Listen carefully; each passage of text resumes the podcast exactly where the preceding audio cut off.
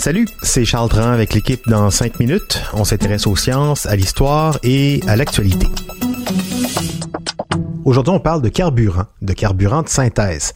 On le sait, le pétrole qui sert à alimenter nos moteurs d'auto, c'est un des grands coupables des émissions de CO2. D'ailleurs, la vente de nouveaux véhicules avec moteur à essence sera bannie ici au Québec et en Europe à compter de 2035.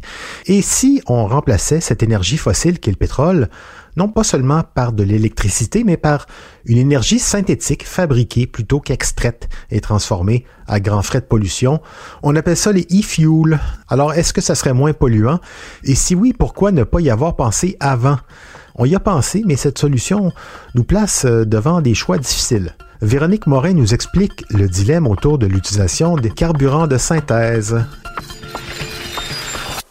Le premier procédé permettant la production de carburant de synthèse a été mis au point dans les années 1920 par deux chimistes allemands, Franz Fischer et Hans Tropsch. En 1930, ils déposent un brevet pour l'invention du procédé Fischer-Tropsch. À l'époque, ils travaillaient pour l'Institut Kaiser-Wilhelm, voué à la valorisation du charbon. Ce procédé repose sur la réduction catalytique des oxydes de carbone par l'hydrogène en vue de les convertir en hydrocarbures. Son intérêt est de produire un mélange d'hydrocarbures qui est ensuite hydrocraqué afin de fournir du carburant liquide synthétique, du synfuel, à partir de charbon, de gaz ou plus récemment de biomasse incluant des déchets. Pendant la Seconde Guerre mondiale, ce sont les impératifs militaires allemands qui poussent l'Allemagne nazie, qui n'avait presque pas de pétrole, a développé une production de masse de carburant synthétique à partir du charbon. Ensemble, les usines allemandes étaient capables de produire plus de 5 millions de barils de carburant synthétique par an, c'est-à-dire 800 millions de litres, qui alimentaient l'effort de guerre nazi. Mais il était si cher à produire que les usines furent fermées peu de temps après la guerre.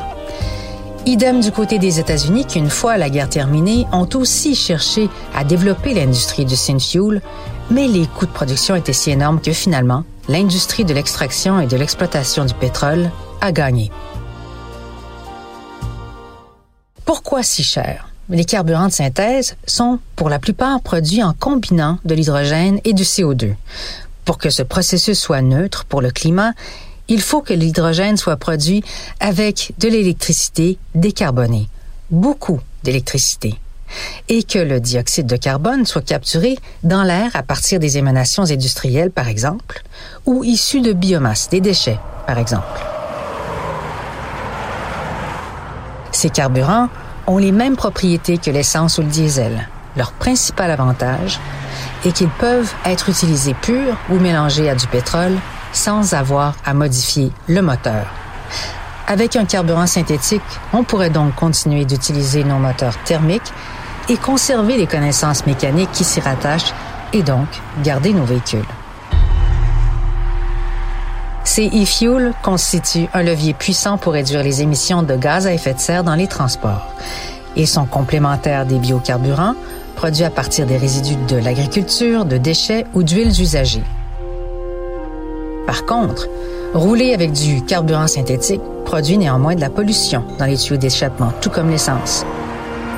Mais l'avantage, c'est que ces carburants synthétiques peuvent être fabriqués à partir d'énergies renouvelables et que les émissions de dioxyde de carbone qu'ils génèrent peuvent potentiellement être annulées au cours du processus de fabrication du carburant, ce qui les rend théoriquement neutres en carbone. Tout en prenant le virage de la voiture électrique, de nombreux constructeurs automobiles fantasment sur l'avenir des e-fuels. Il leur permettrait de ne pas abandonner leur savoir-faire dans les moteurs thermiques. Porsche a investi dans une usine pilote au Chili. Lancée à la fin 2022, l'usine de Haruoni compte produire à court terme une petite quantité de carburant, 130 000 litres par an, grâce au fort vent de la région. Porsche l'utilisera lors de courses automobiles et de démonstrations. Des constructeurs automobiles comme Porsche, Ferrari croient au carburant de synthèse. Mais fidèles à leur modèle de véhicule, ces carburants sont encore très chers, très rares, énergivores et toujours un peu encore polluants.